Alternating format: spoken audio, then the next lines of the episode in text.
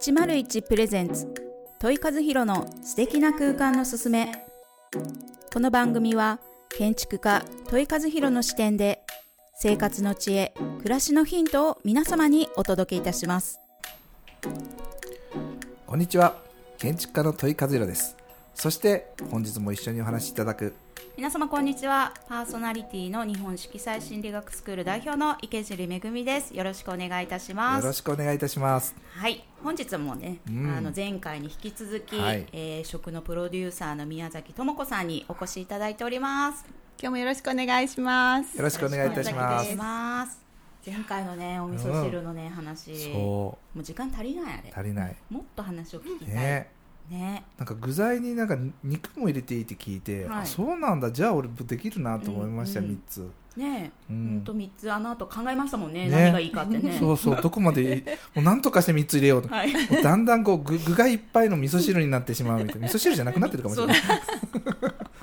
ちょっとね、う。ん、汁汁がくっついてるっていうようなね食べ物になってるかもしれない。煮物になっちゃってる。そうそうそうそうでもこれで朝の短時間のあの短い時間で、こうちゃんとこう味噌汁が大好きな味噌汁が食べれるっていう、はい、そうしかもね、栄養満点なわけですよ。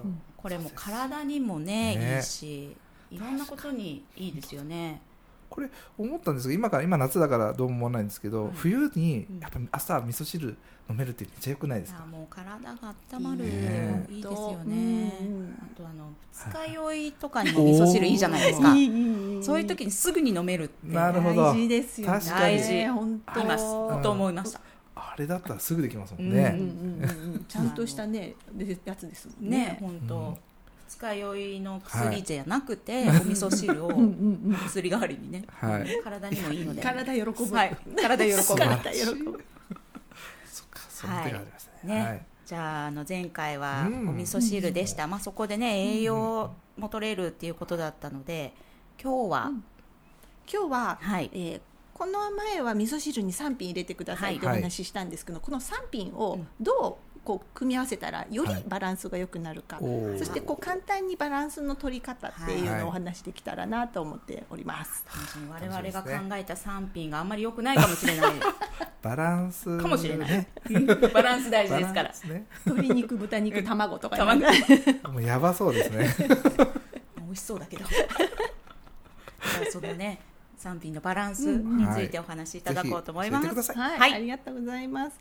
今日はですね、うん、あのまあ栄養の簡単な取り方、うん、あの土井さんはあのシャープのホットクックを使われて、はい、あの大絶賛されているので、うん。はい、あのあなんかそんな感じでですね簡単に作れるんだけど材料を少しちゃんと選べる目さえあれば、はい、栄養素がさらにあのたくさん取れるよっていうところそこさえできればもう本当旦那さんもですね、はい、男の方でも、はい、あのお子さんでもできるようになるので、うん、その簡単なところをお伝えしたいなと思ってきました。はい、でまずはやっぱ多いのがどうしてもこう糖質ってね、うん、ご飯とか麺類とかが増えちゃうんですよね、うん、簡単に作ろうと思えば思うほど丼、とかね。確かに。チャーハンとか、そうそうそうそう。とか。餃子焼くだけとかになっちゃうんですよ。そこをちょっとだけ変えてもらうといいんですけど、うん、足りないのがみんな、はい、タンパク質と野菜が足りないんですよね。でタンパク質自体はあの唐揚げだけとかだったら取れるんですけど、はああのそこに野菜をちゃんとつけるっていうところをぜひ頑張ってもらいたいなと思ってて、うん、例えばこうシャープのホットクックとかにも入れる時に、うん、タンパク質はお肉、はい、魚です、はい、とか卵とかね、うん、なんですけどこれに必ず野菜を一緒に入れるっていうところを頑張ってもらいたいなと思ってて、野菜もなるべく何個か種類がやっぱり入れていただく。色の濃いものと薄いもの、キャベツ、はい、薄いのはキャベツとか白菜とか、はい、もやしとか、そういうのが薄いものになります、で濃いものはほうれん草だったりブロッコリー。人参とか。色のちょっとコントラストがあるのを入れるっていうところを気をつけてもらう。のと、まあ、せっかくならきのこ入れると結構いろんなもの最強説、うん、さっきの味噌汁もあったけど、はい、なるほど、はい、きのこすごいですね。きのこすごいんですよね。であのもうそれ入れるだけである程度の出汁とかも出るので、はい、あの味もそんなに濃くなくてよくなるっていうことにができます、うん、へえ、うん、からねあの一回まずはスーパーに行ったら、野菜売り場から回る、ですね。そうですね。ね、まずね野菜売り場ははい。通り過ぎずに一回通る、そしてそうですね。その時にちょっと買う。で肉買う。っていう流れになってるので、うん。あっちの方面から回るとあのいいんですよ。惣菜から回るとですね大変な道になるので、もう誘惑ばっかりね。そうそうそうこれがお腹空いてる時に行ったらもう最悪最悪ですね。ね。そうなんです。なのでちょっとスーパーの回り方も気をつけてもらって、野菜と肉を使ってもらっ野菜とタンパク質を取るっていうのにプラスしてはいご飯がつくみたいな感じで考えてもらったらいいなと思うんですよね。おかずの一品でご飯っうんていうような感じ。メインをおか、はいご飯にしておかずをおかずなんていうかご飯のおかずがおかずじゃなくてご飯もおかずの一品です。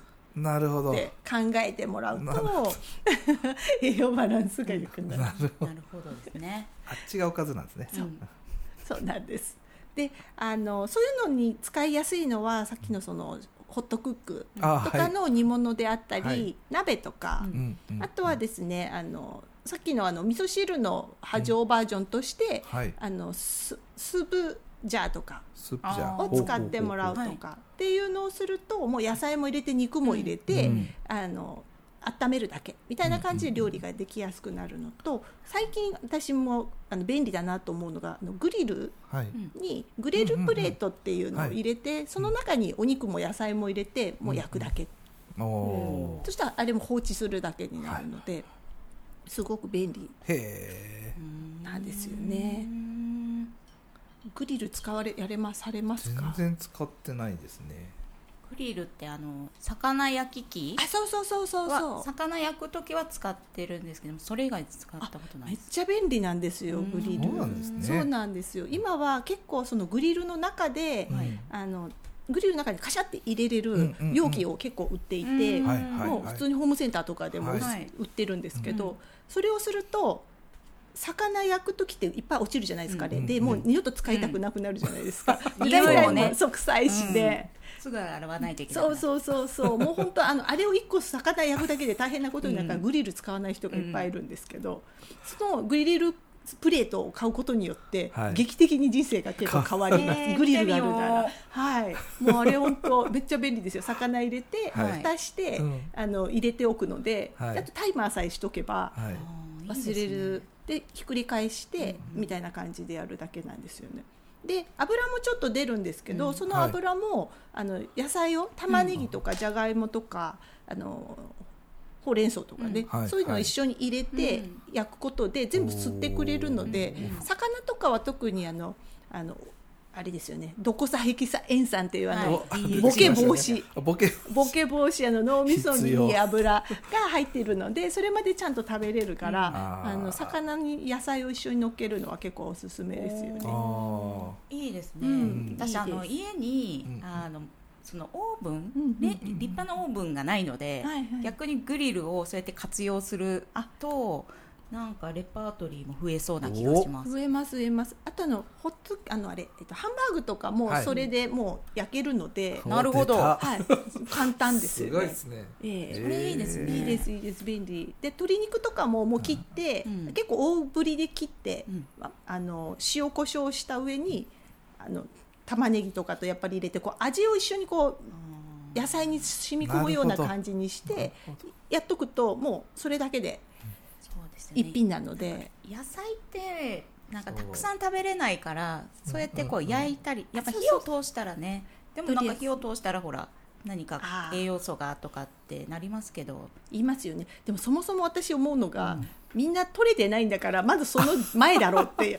まずは入れろよということで体に摂取しようっていうところ。確かに確かそに確のそかの後だっていうところをいつも思ってますね。ね まずは食べることからスタートして。まずあの買い物してみようっていう。なるほど。使い切れるように頑張ってみよう。最初から栄養素のこと考えなくていいってことですねプロじゃないビからね。タミン C が流れるとか、うん いや。いや全然後ですみたいな。りあえず食べる習慣をつけるってね。くださいそうです。それがなかったとしても、食物繊維とかはちゃんと残ってますので、すべてゼロになるわけではないですからね。そうですよね。カスカスになるわけじゃないから。確かに。たまたま流れるものもあるよっていう話で、そう考えるとあの情報ってうん。怖い本当に怖いですね。本当ですね。思い込んでますもんね、なんか流れるあ火通しちゃダメなんだでも生野菜そんなに食べれないよな みたいな。そうそうそう。怖いですよね。怖いですね。いやー今日も楽しいですいねややっぱり。ずっと聞いてました。なんかやっぱ、まあ、住まいもねうん。毎日住むものなのですけど、はい。食事も毎日やっぱ、ね、取るものなので、うんうん。興味がないってことないじゃないですか、皆さん。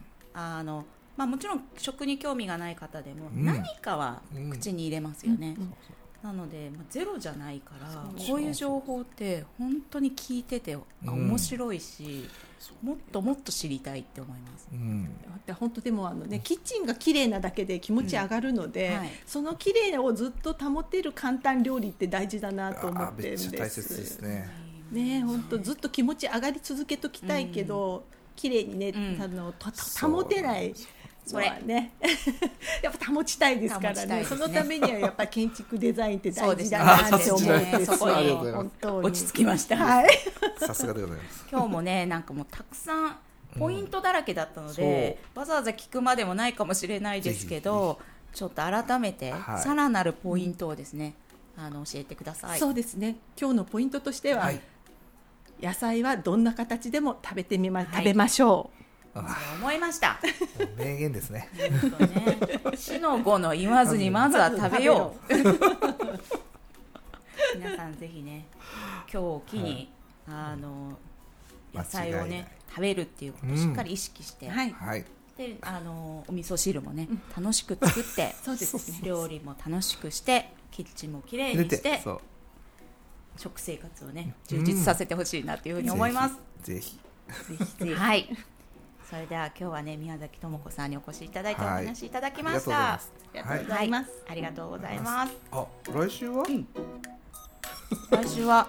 もちろん来ていただけるんですよね。もう一回。そっか。もうちょっと喋りたいですね。ですよね。なんかこう視聴者の方聞きたいこともまだきっとあるはずですよね。あのはあの話題が。あれが何かしら きっとまあ永遠のテーマのような気がしますねきっとねね。食べるんだったらですね。はい。はい。それでは皆さんね次回も宮崎智子さんのお話楽しみにしていてください、さよなら。さよなら。さよなら